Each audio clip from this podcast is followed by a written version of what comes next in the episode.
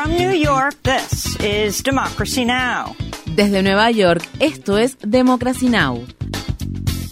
Democracy Now! es un noticiero internacional de radio y televisión que se transmite desde Estados Unidos a través de Internet en democracynow.org. Welcome to Democracy Now!, democracynow.org. Bienvenidos a Democracy Now! en español democracynow.org barra es. El informativo de Guerra y Paz con Amy Goodman.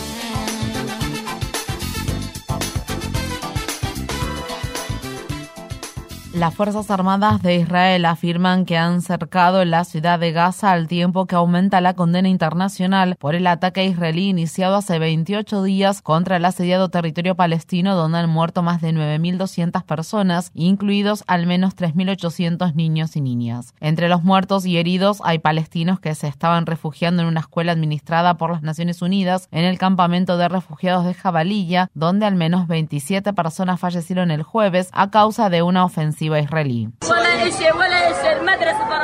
Ningún lugar es seguro. Incluso atacaron la escuela. Dijeron, huyan a las escuelas. Y luego atacaron las escuelas. ¿Dónde están los líderes árabes? Un grupo de siete destacados expertos en derechos humanos de las Naciones Unidas advirtió el jueves, se agota el tiempo para evitar un genocidio y una catástrofe humanitaria. La agencia de noticias de Palestina informa que el periodista Mohammad Abu Hattab murió este jueves en su casa en un ataque israelí ocurrido en el sur de la franja de Gaza. En el mismo incidente también perdieron la vida 11 miembros de la familia del periodista, entre ellos su esposa, un hijo y un hermano. Abu Hattab era corresponsal de la cadena Palestina TV. El último informe emitido por Abu Hattab se centró en los mortíferos ataques aéreos que las Fuerzas Armadas israelíes llevaron a cabo en su vecindario de Han Yunis y alrededores. Al enterarse de la muerte de Abu Hattab, uno de sus colegas, el periodista Salman al-Bashir rompió a llorar durante una transmisión en vivo. Mientras hablaba, al-Bashir se quitó el casco y el chaleco de protección con la inscripción prensa y los arrojó al suelo.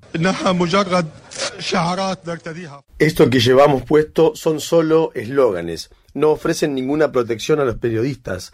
Estos escudos no nos protegen. Somos víctimas a las que la televisión muestra en vivo. Estamos perdiendo almas una por una con total impunidad.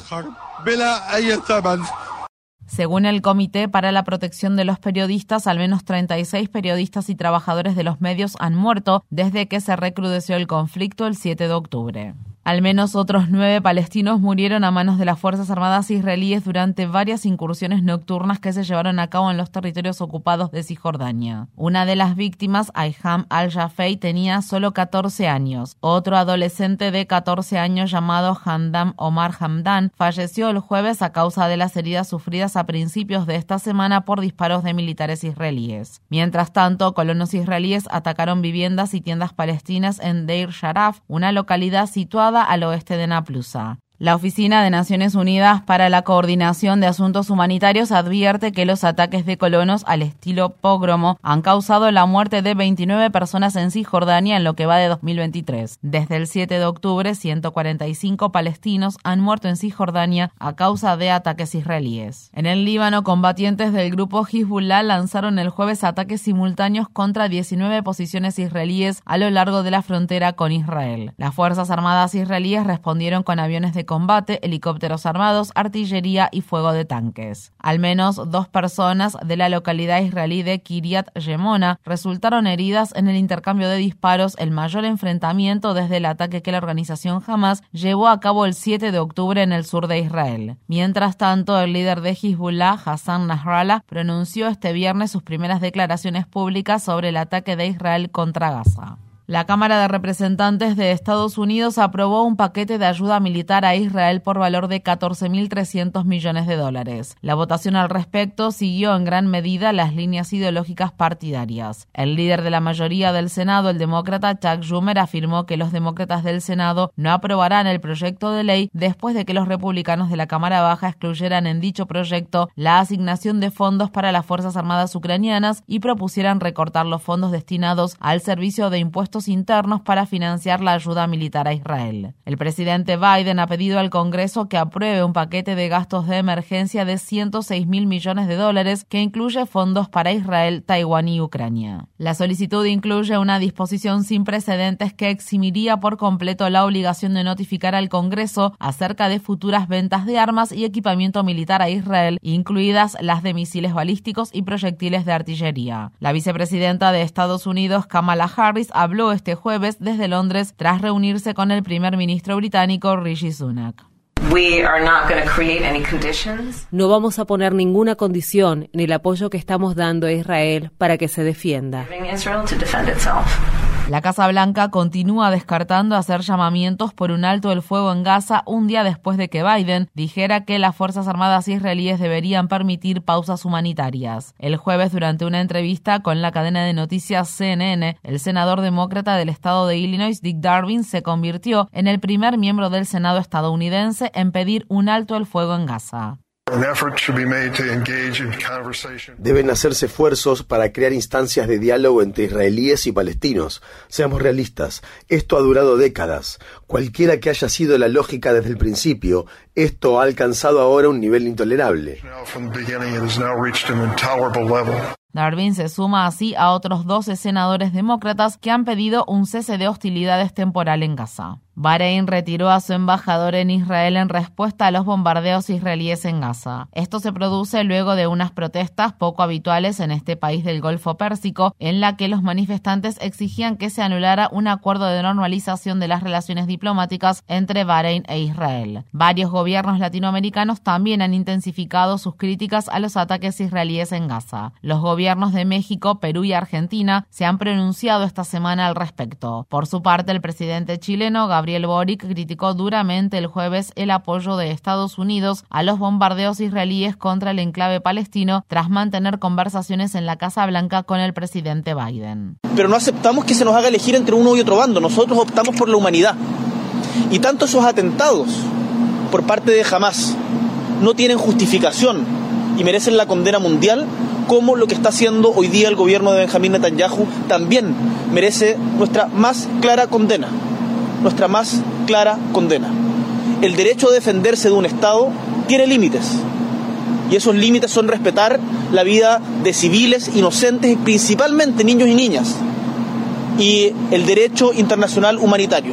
En la ciudad estadounidense de Filadelfia, al menos 350 personas fueron arrestadas este jueves después de que cientos de líderes religiosos y activistas bloquearan el acceso a una estación de trenes para exigir que las autoridades estatales y locales apoyen un alto el fuego en Gaza. Imanes, rabinos, reverendos, pastores, clérigos y monjes budistas encabezaron la multitud con canciones y oraciones tradicionales, mientras que otras cientos de personas se manifestaban en las afueras de la estación. La movilización pacífica fue organizada por la delegación en Filadelfia de la organización Voz Judía por la Paz. En el estado de Carolina del Norte, decenas de manifestantes en solidaridad con el pueblo palestino bloquearon este jueves en plena hora pico una carretera de la ciudad de Durham mientras coreaban alto el fuego ya. Mientras tanto, en Nueva York, decenas de estudiantes abandonaron este miércoles una clase que Hillary Clinton estaba impartiendo en la Universidad de Columbia en protesta por el papel que esa institución ha desempeñado en contra de activistas en favor del pueblo palestino. La movilización se produjo después de que la semana pasada unas camionetas publicitarias exhibieran las fotografías de varios estudiantes que habían firmado una declaración en contra del ataque israelí en Gaza. Las camionetas estacionadas cerca del campus universitario mostraban una pancarta que los calificaba como los principales antisemitas de Colombia. La organización Accuracy in Media desplegó camionetas con pancartas similares en la Universidad de Harvard, la Universidad Municipal de Nueva York y la Universidad de Pensilvania. Visite democracynow.org barra es para obtener más información sobre una protesta que se realizó en la ciudad de Boston por los derechos del pueblo palestino, en la que al menos 23 personas fueron arrestadas.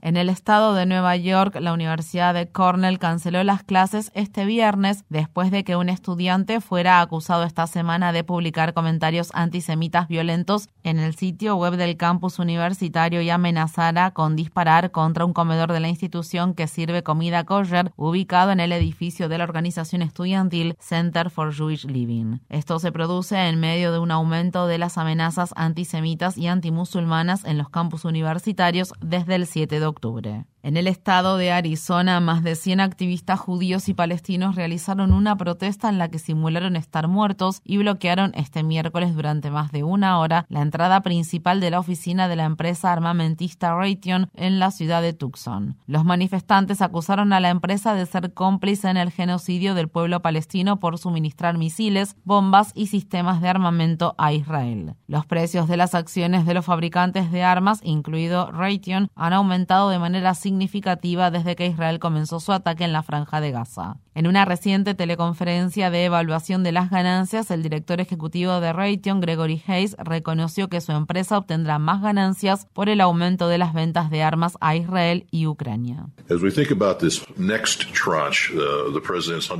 En cuanto al próximo tramo, debido a la solicitud del presidente Biden para que se aprueben más de 100 mil millones de dólares en ayuda militar, de los cuales más de 40 mil millones de dólares son para Ucrania, van a ver lo mismo que estamos viendo, pero en cantidades mucho mayores. Realmente creo que toda la cartera de Raytheon se beneficiará de este reabastecimiento y del aumento que consideramos que habrá en los ingresos brutos del Departamento de Defensa.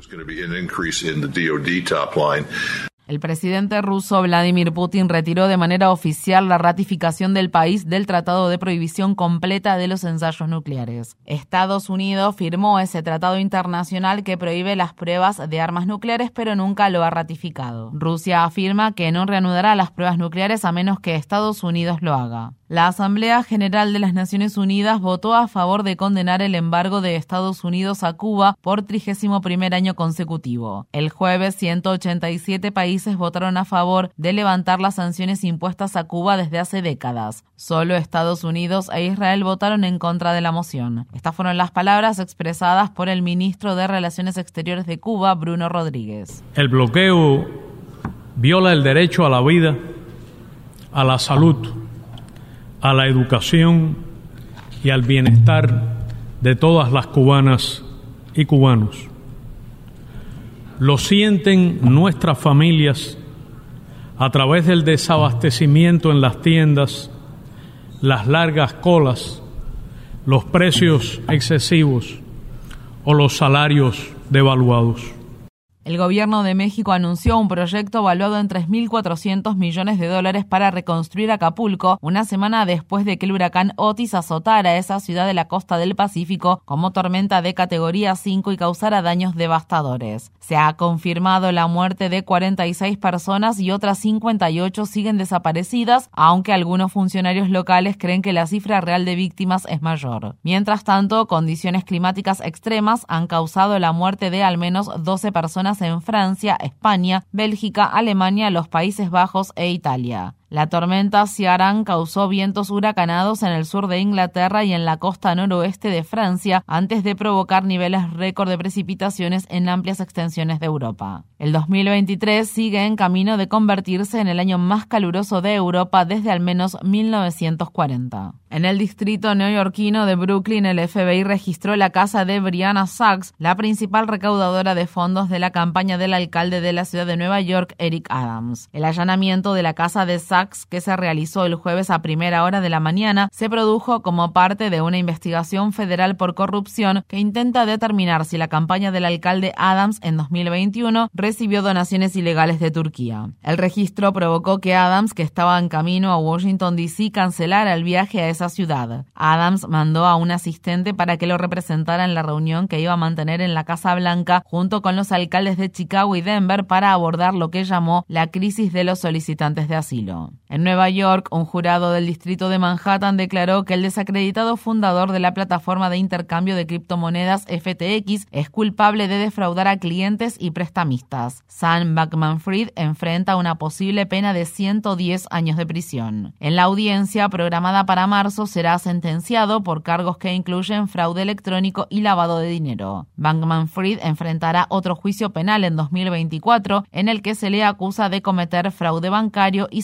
a funcionarios chinos. En el estado de Tennessee, un ex policía de la ciudad de Memphis se declaró culpable este jueves ante un tribunal federal de dos delitos graves por la muerte de Tyree Nichols, un padre de familia negro de 29 años que falleció en enero de 2023 tras ser golpeado por la policía. Imágenes de video muestran cómo cinco agentes de policía golpean brutalmente, electrocutan y rocían con gas pimienta a Nichols, quien murió tres días más tarde. Como parte del acuerdo de culpabilidad, Desmond Mills Jr. cooperará con los fiscales estatales en los distintos casos contra los agentes involucrados en el hecho que incluyen cargos de asesinato en segundo grado. Tracy McCarter, una superviviente de violencia doméstica, ha entablado una demanda contra la ciudad de Nueva York y cinco oficiales de policía de la ciudad, en la que sostiene que fue imputada injustamente por la muerte de su esposo. Durante un encuentro violento con su abusivo cónyuge, este se tropezó y se clavó él mismo el cuchillo que McCarter sostenía para defenderse. McCarter llamó al teléfono de emergencias e intentó administrarle a su esposo los primeros auxilios. Agentes de la policía de Nueva York afirmaron falsamente que la enfermera había confesado haber cometido un homicidio intencional y la enviaron a la cárcel de Rikers Island en espera de un juicio por asesinato en segundo grado. Finalmente, los cargos fueron desestimados tras una campaña pública de solidaridad y la intervención del fiscal de distrito de Manhattan, Alvin Bragg. Estas fueron las palabras expresadas por Tracy McCarter en una conferencia de prensa que brindó el jueves.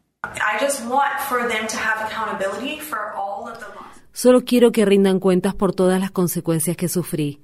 No pude trabajar durante tres años, me perdí los nacimientos de mis nietos, no pude ir a los funerales de mi abuela ni de mi tía, me perdí de muchas cosas y solo diez días antes de que comenzara el juicio se desestimaron los cargos, aunque sé que la Fiscalía sabe que no tenía ningún fundamento para respaldar el caso.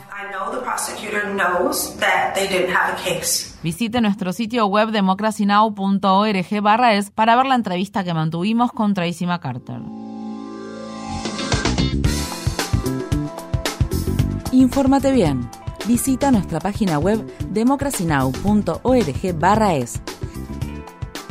Síguenos por las redes sociales de Facebook, Twitter, YouTube y SoundCloud por Democracy Now! es.